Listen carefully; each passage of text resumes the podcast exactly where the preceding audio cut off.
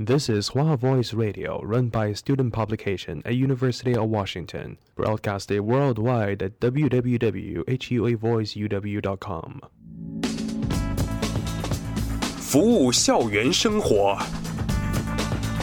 引领多元时尚。引领多元时尚。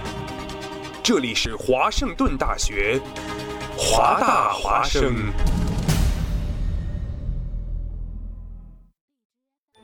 烟雨朦胧，草木常青，西雅图又度过了安稳而平常的一天。暮色渐沉，喧嚣渐息，每一个夜晚，我们都在同一个地方，让声音乘着电波化为雨水，滋润所传达到的每一处土地。听众朋友，晚上好，欢迎收听华大华生。华大华生。生过留痕，却永不落脚。因为那道电波所承载的是锋利如现实、飘然如梦想的每一位广播人的信仰。声音在，信仰在，我们在。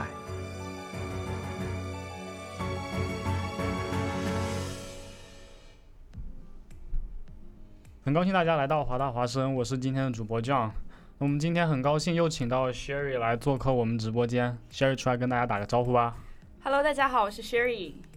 没了。哦，对，嗯，我也是 TBA 的 officer，不好意思，这么快就直接进到了广告，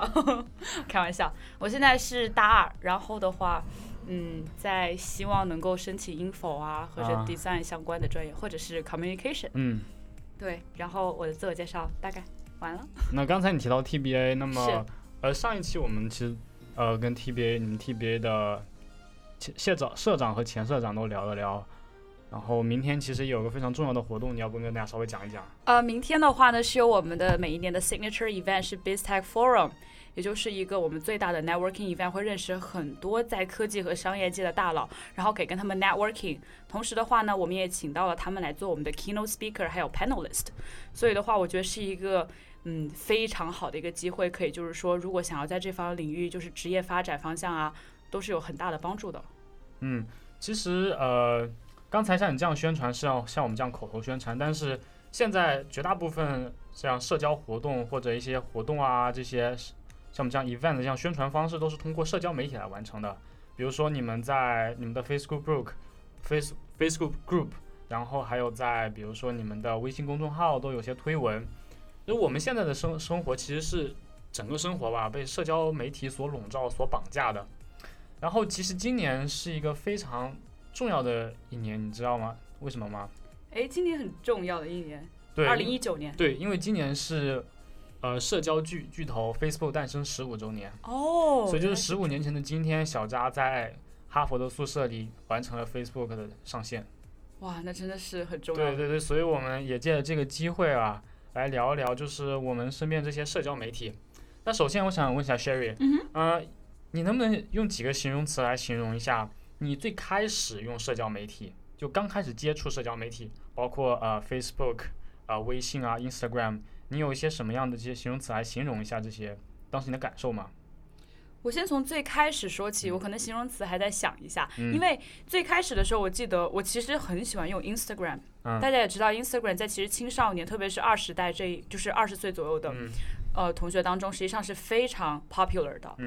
嗯我刚开始的时候，实际上是在九年级的时候初次接触到这个社交媒体。嗯当时呢，还是我的一个很好的一个朋友推荐我用的，嗯应该说他强迫我用。啊，强迫。对对对，这个词用到为什么？是因为后面很反差。他当时强迫我开了一个账号，因为他希望加好友嘛，希望大家有所互动，看到我一些照片什么之类的。我当时刚开始觉得就说，我说这什么什么什么平台，就是我觉得好像以前也没有很多人用啊。嗯我说我有微信或者有 QQ，我为什么还要再用这个呢对？但没想到几年后，过了嗯高中、大学以后，这个软件实际上现在是成了我使用率最高的一个软件之一，嗯，除了微信之外。那微信呢？就微信的话，微信它它，你说它有什么不同的地方吗？是就是你一开始接触它的时候，你能用形容形形容词来形容一下吗？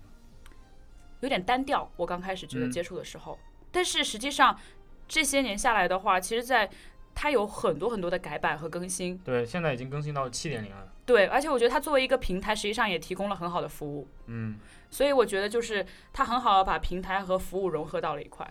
那如果现在二零一九年，你再回去看，就你回想当年当时九年级的时候，你一开始用 Instagram 和或者微信这这一类的社交平台，那么现在这些社交媒体、社交平台给你带来最大的感受是什么？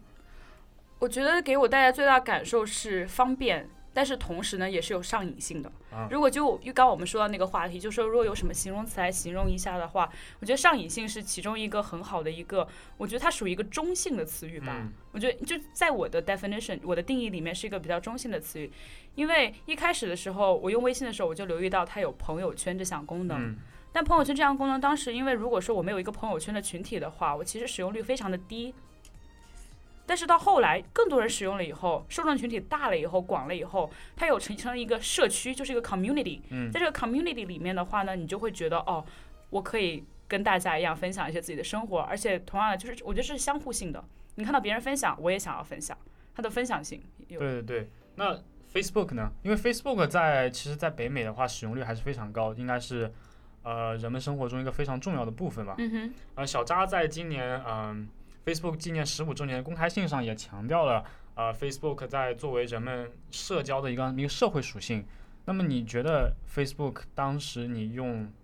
Facebook 和现在用有什么就是差别吗？或者你有什么形容词来形容一下你的感受吗？其实我觉得我第一次使用 Facebook 是在我刚来美国，嗯也就是刚上高高中的时候。嗯对，刚上高中的时候，我觉得相比于之下，我们从功能性上面来讲，它的功能其实我自己的个人印象，我觉得它没有太大的改变。排版上是有变化，包括图标啊，它整个设计上面用色啊是有变得更来就是更新换代的，嗯，我不能说频繁，但是更新换代挺多，而且就是越来越符合这个潮流嘛。呃，能不能说不就它比较活泼？它的对对对对对，没错，这个形容词嗯很好。是这样的，就数据表明，Facebook 在比如说图标的排列啊，呃这些功能性上，其实还有很多增增减减。但是嗯总体来讲，它在二零零四年上线的时候，它的嗯 Facebook 主页和你今天在上 Facebook 看到主页其实是差不多的。是，我就想说到这嗯一点，而且这就是为什么你用单调的，对，嗯没错，因为我觉得它的为什么说它单调呢？实际嗯上它的也就是它是有局限性，嗯它这个局限性有好的地方，也有不好的地方。我刚刚说到为什么我提到它功能性没有太大的差异，是因为我刚开始使用 Facebook 并不多，我在高中的时候只是泛泛的在加一些高中的朋友，因为我觉得好像不知道，就好像就是一个文化上面的东西，好像大家都会相互这样加，我就是有点也不能说人云亦云，但是是一个就是大家都在做的事情吧，呃。然后后面的话呢，我是其实真正在使用 Facebook 频率比较高，是从这两个学期开始的。嗯，是因为有朋友，我我不 specifically 就是点名是哪一个，对，这样点名就不好做人了嘛。对 是的，是的，哎呦很幽默。他把我拉进了那种公开的那个圈对 group 没有错，那公开的 group Facebook 一个比较大的创新就是它有个 group，是的，这个其嗯实是很有意思的一个点。我刚开始拉进去的时候，我就觉得能看到很多很多他们里面发的东西，对而且这个 group 里面每一个人只要通过了一些审核，就是群主的审核以后，都可以发很多很多的 feed 之类的东西。对，所以的话，我突然间就感觉，因为其实如果你属于一个 group 的话，你有这种归属感，你觉得哦，其实他发东西应该都是我感兴趣的、相关的。嗯我有的时候可能没有事情干，好吧？有的时候如果上课开一两分钟的小差，我可能会打开一下 Facebook 刷一两下。它还有个功能，如果提到的话，就是在那个 group 里面，嗯，呃，如果说嗯你有共同的好友也在那个 group 里面，它会显示出来，就说哦你的好朋友评论了这一条，他评论的是什么，你就会看到他艾特了哪位朋友。就实际上我觉得就是我不知道能不能说，就是大家可能希望分享彼此的这种朋友圈的秘密之类的那种感觉。因为其实我之前看到一篇报道，上面就是说，因为 Facebook 它其实是有成，就是刚才你说到成瘾性的，嗯、因为怎么说呢，就是你在 Facebook 上大概能看到大概一千条左右的 feed，嗯，然后你的好友大概可能有两三百个的话，这样你总个整个 feed 叫就压在你身上的话，你可可能会感觉一种就是比较爆炸或者压力比较大的一种状态。那么 Facebook 呢，也就创建了一种叫 News Feed 新闻流这么一个东西，它其实很大很大程度上改变了我们摄取信息的方式，包括现在这个 News Feed 用在很多呃媒体上，包括今日头条啊，包括我们待会要聊到的微信的好看啊之类的。但是 Facebook 在总体来说，在青少年这样使用频率可能还没有到 Instagram 的十分之一。那为什么 Facebook 它这一个应用，它做一些小动作，会在科技圈甚至政治圈产生那么大的影响呢？它是不是就是比如说举个呃不太很恰当的例子吧，比如说去年的法国的黄马甲事件，很多很多情况就是大部分这个事事件的发动的主要原因，就是因为很多人在 Facebook 的那个组群 group 里面，就是呃散布一些非常煽动性的一些话语啊，一些帖子、一些 post，然后来达到一些什么政治政治上的目的，也包括啊、比如说 Cambridge Analytica 去窃取 Facebook 上用户的隐私和 Trump，呃，我们不能说是因为现在还没有找到证据嘛，所以就是说 Trump 可能用过 Face Facebook 来影响选民的这些选票。那你你觉得 Facebook 为什么会有这样今天这样像政治上啊社会上的影响？我其实你刚刚说到法国的那个事件，我联想到之前印度的，嗯好像也是因为有，就是因为通过 Facebook 引起的政变。嗯我当时有留意一下下，我觉得还是回到，如果从我个人的一些观察吧，嗯我觉得是它这种群体性、这种 group 的这种性质，嗯其实造成了很大的影响。我在没有，我就从个人的角度出发，我在没有加这个 group 之前，这两个 group 之前，我几乎从来没怎么碰过 Facebook。但自从加入这两个 group 以后，我发现我天天都在刷，而且它，你刚刚说到，它其实有一些算法也好，是什么方法，就是那种 news feed 也好，你如果刷过一次，假设我今天看我我刚刚前一秒钟我看到了这个朋友在嗯这条帖子下面评论了这个人以后，我再刷新的时候，他就会不会再出现了。所以说我永远看到都是新的东西，而且它不会一次性不会出来很多。所以的话，我觉得这是刚刚为什么说到有上瘾性的原因嘛。嗯那如果说我一直在这个 group 里边一直上瘾性的在刷，感觉我是被这个群体所一直每一天潜移默化的在影响。因为我们就是有提到过，就是中文叫梗这个东西，对吧？嗯但是就是英文里面是 meme 之类的。你其实这种梗每一天，因为梗它其实很大的一个作用就是说它会一直一直一直重复出现，以不同的形式出现，然后影响到你。所以的话，如果你在这个 group 里面，这个 group 实际上它的人数一直在增增加。像我是被人拉进去的，嗯但是我也可以拉，我后来又拉了我朋友进去，这样子轮番轮番轮番。人数翻倍翻倍的增加了以后，它的影响力实际上是不可小觑的。就是通过这些细小的一些梗，来潜移默化影响到人的一些三观之类的东西，我觉得都是很有可能的。刚才你说到这个，我突然又想到一点，Facebook 创建了一个东西叫 Like，就是 like 赞。对，这个赞其实，在中文的这种微信社交圈里面影响还是非常非常大的，因为很多团队，比如说深夜你发一条啊，我现在三点钟还在工作，但整个团队都要加油哦。然后你的比如说你的 product manager 或者什么 boss，他会给你点赞，就说明很看好你。你觉得这个赞和这个 like 对我们的社交就产生了多大的影响？因为我觉得很多时候，Facebook 和微信像这两个社交媒体，特别是朋友圈和它的这些 feed，很大程度上就是强迫你去不停的分享你的生活，分享你的一些所思所想，然后通过这个赞和 like，然后你会汇聚的就是那你能获得的关注会越来越多，然后这些关注会让你产生一种我更想去发这些东西的一些，就像一个循环吧，你觉得呢？对，是，也就是我刚刚又想到我们嗯提到的上瘾性嘛。对，像刚开始的时候可能会比较慷慨的，可能是慷慨这个词比较夸张，但就说我是朋友，就看到以后我就马上嗯赞一个，因为其实是举手之劳的事情。但到后来以后，其实特别是 Facebook，如果你赞了以后，它会出现在你的你朋对你的 feed 里面，等于说好像就是说，一是跟大家表明说我认同这个观点，嗯二是说我认同这个观点的程度，以至于我特别想分享给我身边所有的人。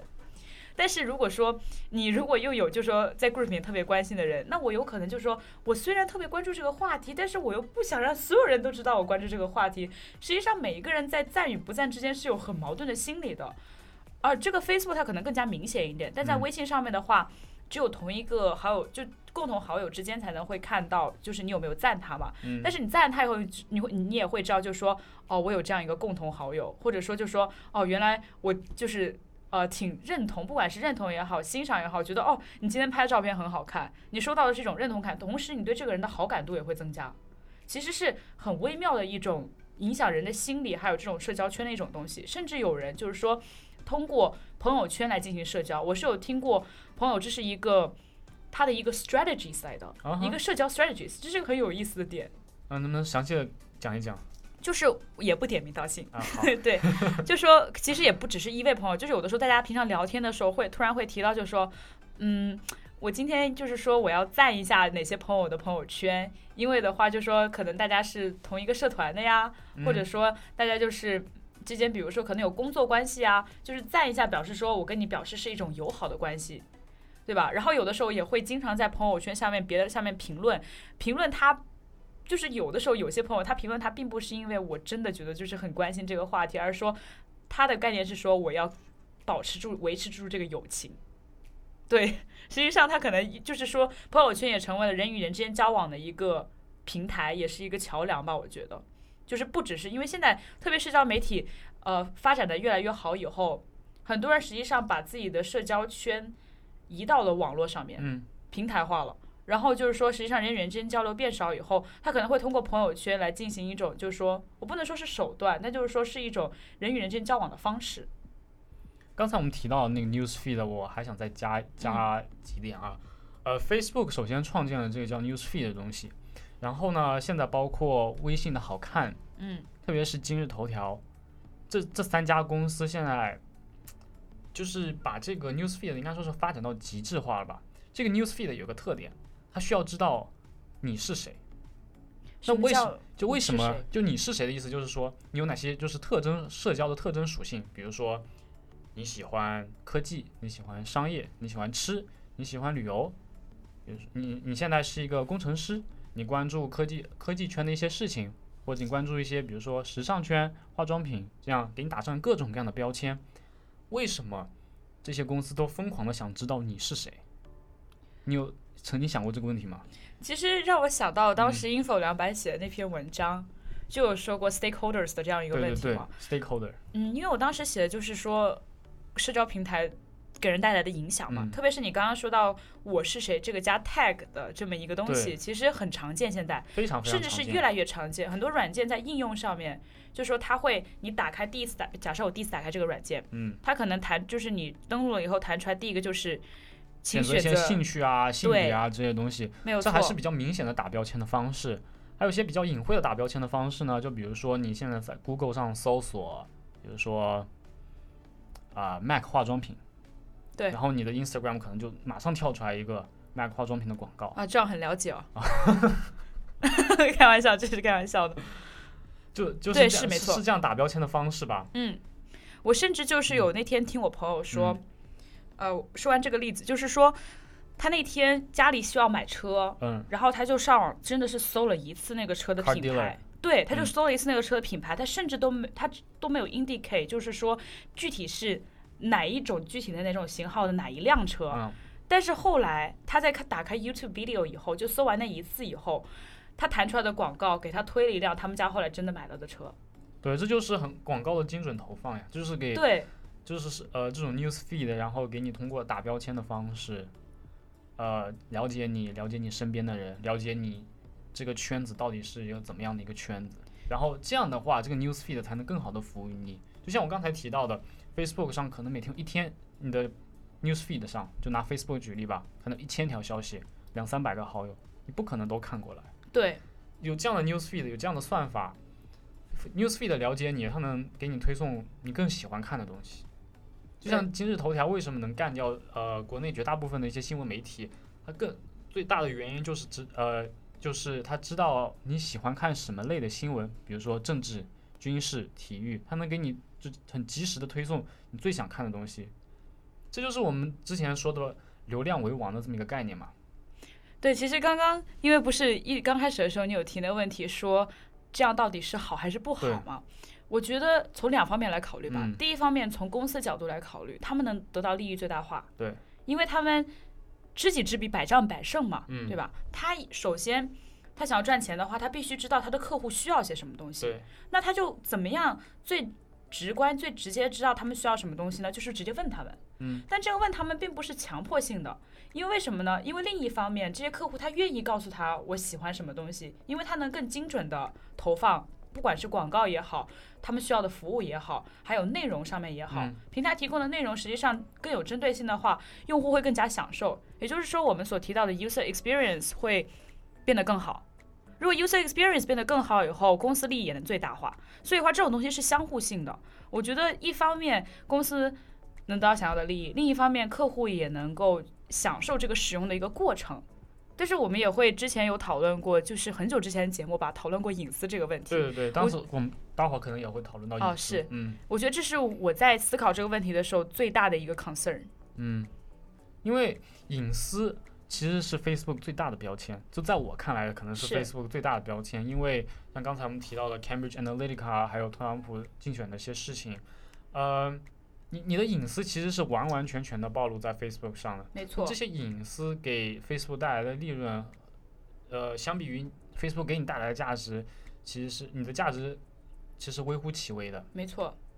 而且就是他们会跟第三方公司合作，嗯，然后那些就是专门做算法的一些公司，他们会，因为实际上他 Facebook 自己不可能做完所有，他可以，他可以这么做，他可以设一个 department 这么做，但实际上就是当时我在做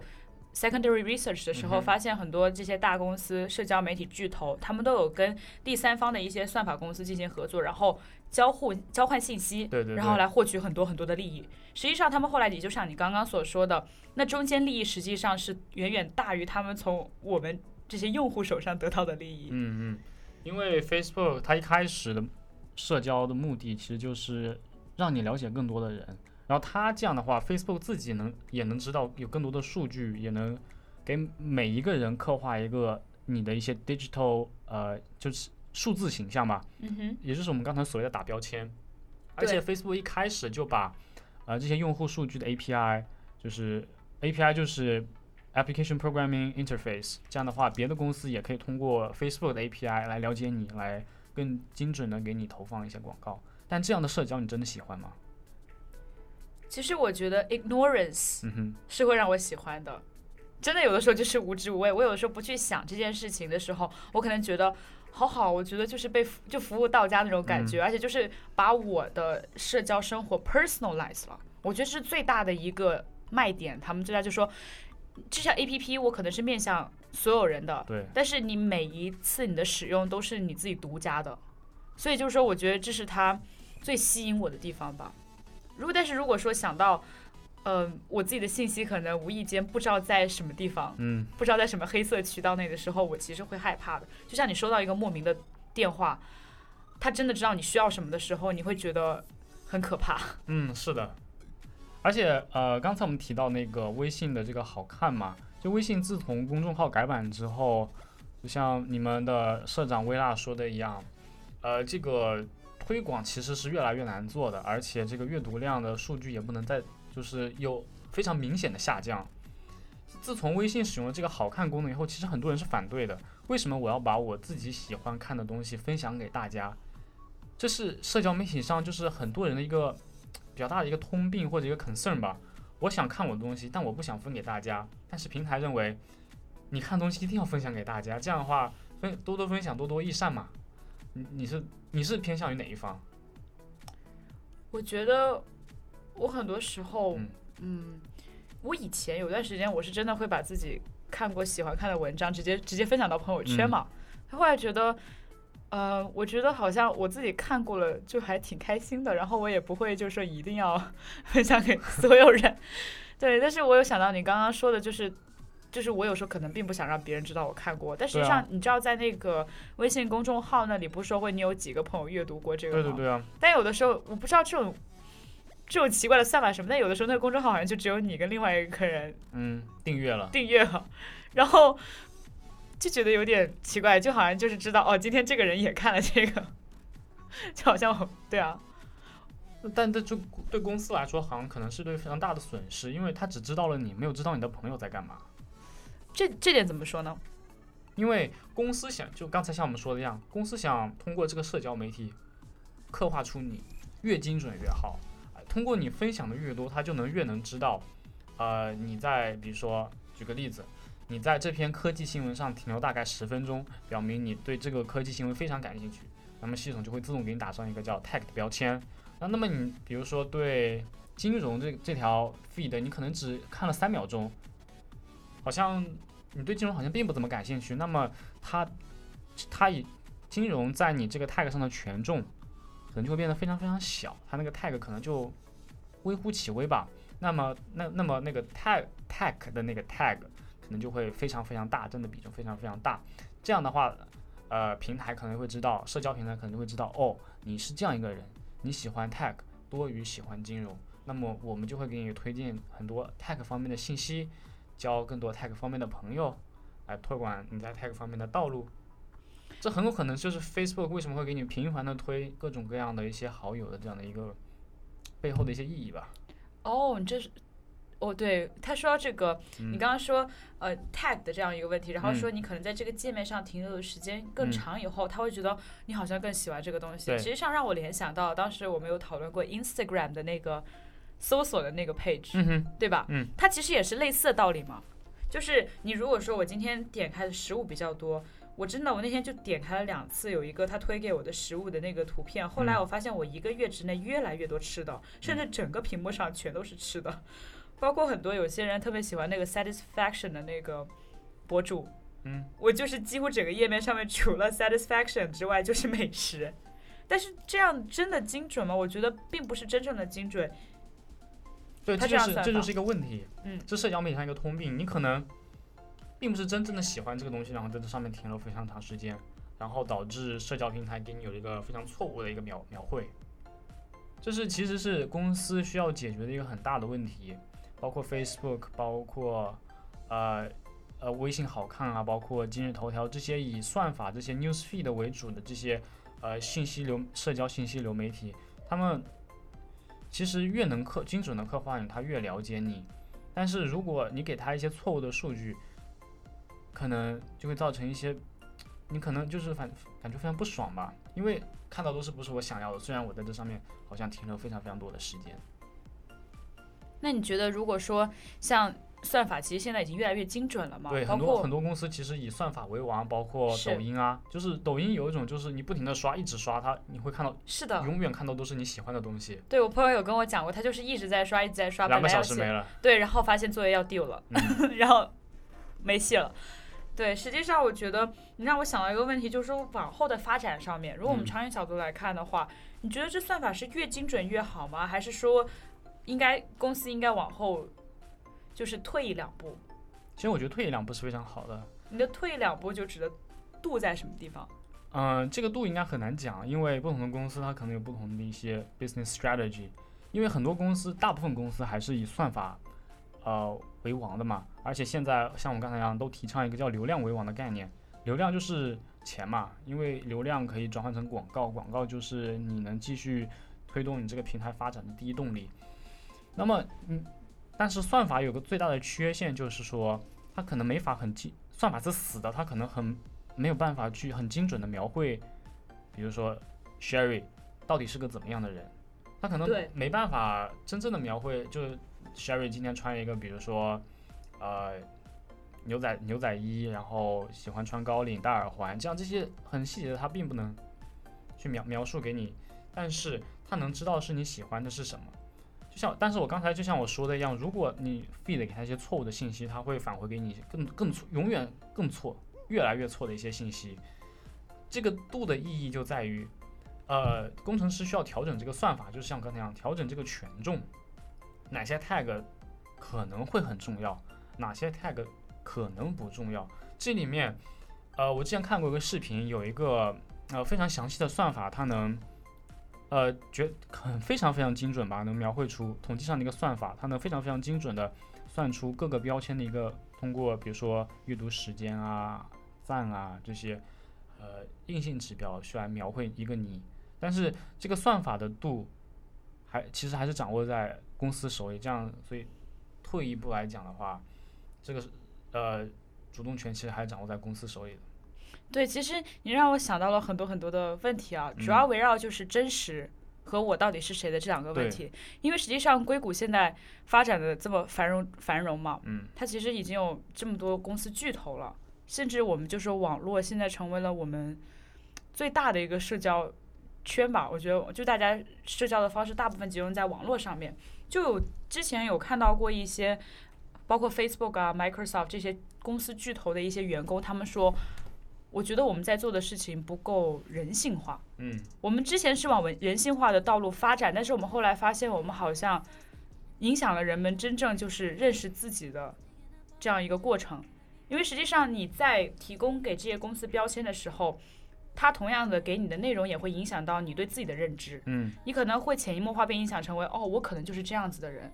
然后的话，你就等于说我我我成为了一个别人认为我是怎么样的人，我等于说被公司带着跑了。就强制性给自己按上了一些自可能自己没有的标签。没有错，就像你刚刚说的，就说他可能会知道我今天想看些什么，嗯但是并不知道我今天穿了什么，戴了哪个耳环。但是我觉得，嗯，就是社交上媒体上面的我们就不是真正的我们。就嗯之前很多人喜欢讨论这个问题，到底什么叫是真正的我们这个问题。是是是，实际上，我们慢慢就会，如果往后面想，你如果这么想的话，其实每个人都是被每个公司塑造出来的人，这样有点机械化的感觉，让我觉得很可怕。对对对，这其实是社交媒体一个很可怕的地方。是，它在你在潜移默化的影响他，他也在潜移默化的影响你。很多时候，他的 news feed 推荐给你的东西，真的能就是影响你的一些，比如说思考方式啊，呃，比如说呃看问题的一些角度之类的。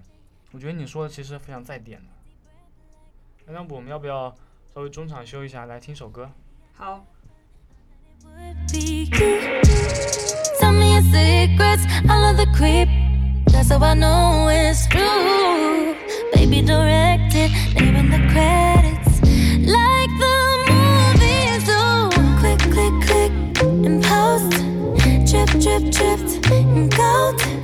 Quick, quick, quick, let's go. Kiss me and take off your clothes. Imagine a world like that. Imagine a world like that. We go like up till I'm sleep on your chest. Love how my face fits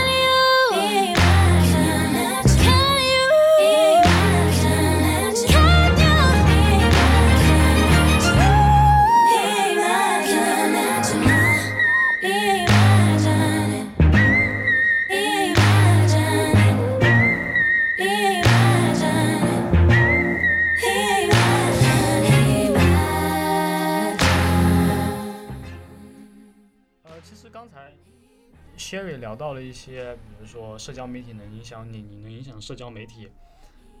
那么一些这么一个非常奇怪的一个 circle 吧。那那你觉得现在是一个更成熟的社交网络，还是一个嗯，就一个呃社交网络，然后充满了一些比较混乱的 full of chaos？对，实际上我刚刚为什么问你，就说你觉得社交网络现在应该更加的所谓的人性化，嗯就是做更加 personalized 的 feed，包括让人们分享自己更多的 tag，还是说我们应该退后一步，给人们一点更多自己的空间？我其实觉得就是说，因为就像你刚刚说到，现在处于一个非常混乱的时期，我觉得现在很多对于我来说，我觉得需要寻找一个突破点，嗯。就像不只是寻找平衡也好，还是说嗯变得更加人性，我觉得我觉得还是寻找一个平衡点更加重要吧，因为很多人现在有点厌倦了这种嗯非常就是 personalized 的嗯一种网络生活，他们可能有的时候更想要 step back 往后退一步，享受一个更加纯天然的一个空间。对，还有我突然突然突然想到一个问题、n e w s feed 它的时间线是打乱的，包括比如说微博、Twitter、Facebook，还有这三个最大的一个媒体吧，都在使用这种混乱的时间线。但是 Twitter 最近给大家给用户提供了一个叫正常时间顺序刷推，就是它会按照 chronologically，呃，把这些这些 tweets 都放在一起。然后，比如包括很多，比如说微博的第三方平台，都是比如说按照时间顺序来刷推。你觉得像这些社交媒体，像推着、微博这这这样属性的这种即时性社交媒体，你觉得是用户获取他想要的信息更重要，还是用户能以时间顺序知道这个事情的呃前因后果更重要？我觉得对于我来说的话，我可能更希望我看到我最想看到的东西，嗯因为我时间有限。嗯就像，虽然这不是一个好习惯，希望大啊家不要学。那就是如果说假设我上课想开开始开小差两分钟，我打开了微博，嗯但是我看到一些无关紧要的广告，我会开心吗？我不会。嗯假设我不开心了，那我下一次再就是不会再打开微博了。是不是有点极端呀，我就是夸张点嗯来讲，所以说对于我个人来说，我更想在最短的时间内获取最有用的信息。是我看到我最想看的东西。但是另外一方面来讲的时候，我觉得对很多嗯其他新兴的，比如说一些博主吧，我只突然想到可能不太公平。嗯就是如果说他永远是按照你想要，他就是嗯他觉得你喜欢的来的话，很多可能就是。粉丝量没有这么大的一些新媒新的博主啊，他可能就对新的媒体，包括就是一些账号，他没有办法，就是说更快的让你认识到嗯，这些内容，他们的很好的一些内容，所以我觉得就是有相对性吧。但是说有一些突发事件，有些突发新闻事件，如果说它不能够第一时间传送到就是头条第一条你看到第一个的话，嗯。我觉得其实是有影响的。因为我觉得你想想，如果说我每天看到都是我想看的东西，就比较有单一性。实际上，社交媒体刚开始的话，就是因为它像一个网一样的，能分布到世界的各个地方，所以说它是有个广泛性存在的。如果说我慢慢社交媒体我用的越来越多，反而却变这种单一了以后，嗯其实缺少了很多我们所说的 diversity。我觉得如果看到更多不一样的内容，包括新闻也好，娱乐娱乐那些八卦也好，我觉得其实更有利于我们在网络上面认识到这个世界。嗯，不过像啊、比如说 Trump 的 Twitter 治国，然后现在很多啊、包括自媒体啊，或者一些个人在微博上，比如说有一些呃发表一些观点，然后曝光一些事情，如果是按照正常时间顺序，啊呃看推看看微博的话，大部分人应该是不会能及时的知道你的消息的。这就是为什么有个叫 Twitter Trend 和微博热搜这两个东西，它能就是说它它知道你想干嘛。你有没有发现，其实每个人的热搜其实 slightly different，有一点点不同。对，它是跟其实是根据你的喜好，然后加上一些呃背后的算法去来调整这个微博的热搜的。你可能会看到很多，大部分人跟跟你一样，可能是因为大部分人在微博的标签库里面是打了同样的标签，但是其实还有很多 subtext 来定义 who you are。嗯，对，我觉得就是讨论来讨论去，实际上是一个非常矛盾的一个话题。对对对，就是像网络它自己的本质一样，它实际上是挺矛盾的。嗯一方面，很多人希望在网络上面分享自己很多喜欢的东西；另外一方面，又怕自己的个人隐私被很多人知道。也就是我们之前为什么说要掌握一个度和平衡点的问题。嗯，那那我反过来问你，你觉得这个你的社交媒体的度在哪里？我社交媒体的度在于，我比较希望我的社交媒体停留在我现实生活中的朋友圈。嗯就说我可能现实生活中认识到的人，我平常希望多跟他们现实中进行对话交流。线线线下的交流，线下交流线上交流。对，但是说，因为实际上网络实际上提供了很多方便，嗯而且我的确是我个人挺喜欢用 social media 的。我觉得，但是我不会说希望把这些东西都分享给全世界所有人，但是我比较限于我可能现实生活中认识的朋友的这个圈子，嗯哼。那这就是我的度。现在你再来描述一下你理想中的社交媒体，你会用哪几个形容词？理想中社交嗯媒体应该是什么样子呢？形容词，形容词，嗯我觉得局限性很局限性。我希望就是说有一定的局限性。嗯，第二的话呢，这个局限性实际上已经囊括了很多东西，我觉得，对，包括就说我刚刚所说的一比个如说 content 啊，还是这个 circle of friends 这对对，对对对对 content 上面，希望就是说它限制于一定程度上的内容，嗯哼，但是这么一讲的话，好像限制于一定程度上面内容，实际上又变得单一了很多你的。scope 又不够广，对对对，实际上这个问题越问越矛盾了，我觉得。嗯但是我希望它有一定的局限性，因为实际上，如果社交媒体是很泛的东西的话，它没有这么有意思。也就是为什么它需要把东西越做得越来越 personalized，这就是为什么它个局限性。很激情的原因。嗯，不过现在有很太多太多的公司参与到社交媒体这趟浑水了，比如说啊，我们马上就要送别的 Google Plus，我那之前跟你提过，然后包括呃支付宝聊天啊，然后社交问答这些，为什么这么多公司在做这些东西？你是说 Google Plus 和一些就是为什么所有公司都要趟这个社交媒体这趟浑水？我觉得是群体吧。嗯，实际上，我觉得一个成功社交媒体的话，它并不是说让每一个人都喜欢，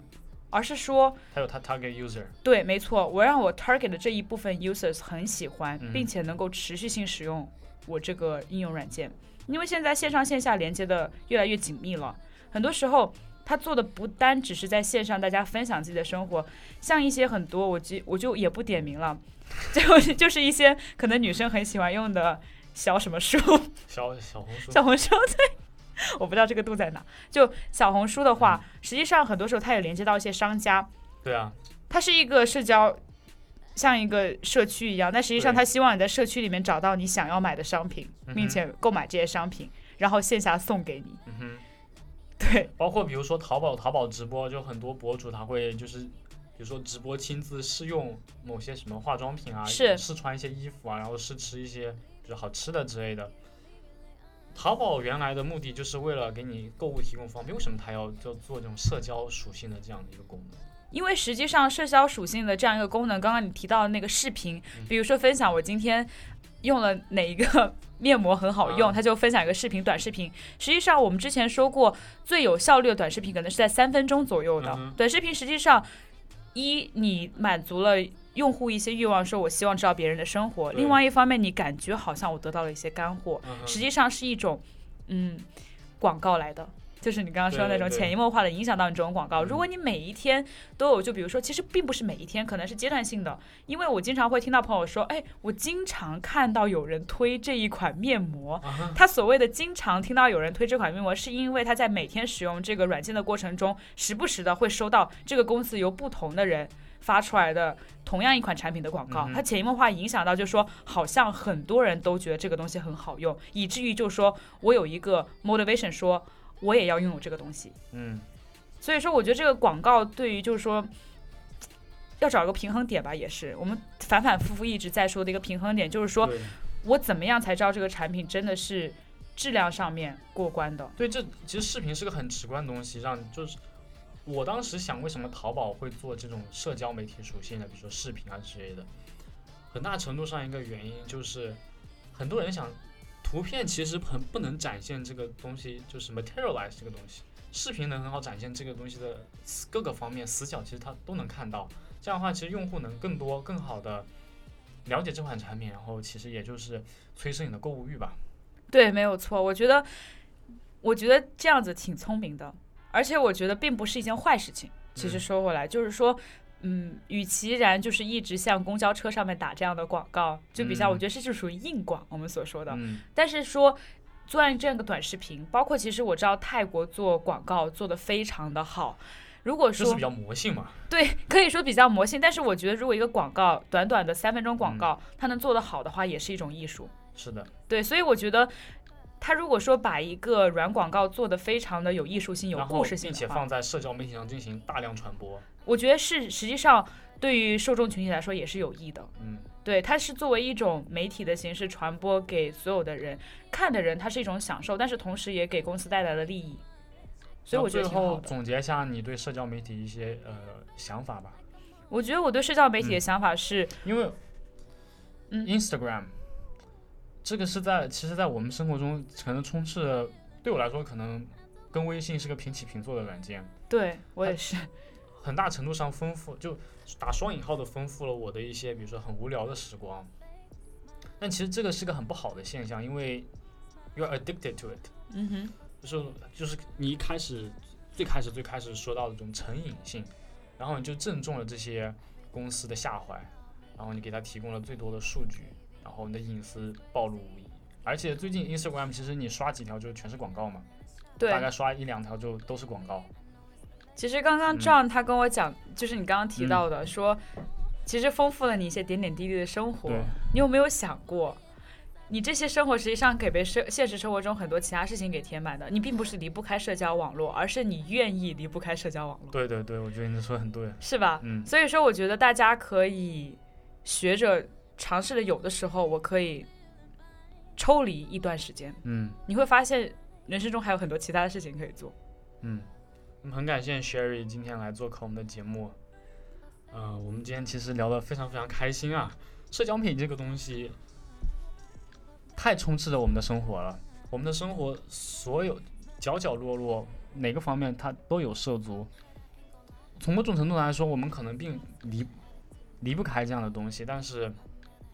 更重要的是，就像你说的一样，我们要学会控制自己，让自己离得开社交媒体。感谢雪儿今天来，啊、也感谢大家收听，跟大家说拜拜吧。拜拜，谢谢。I can't fake another smile. I can't fake like.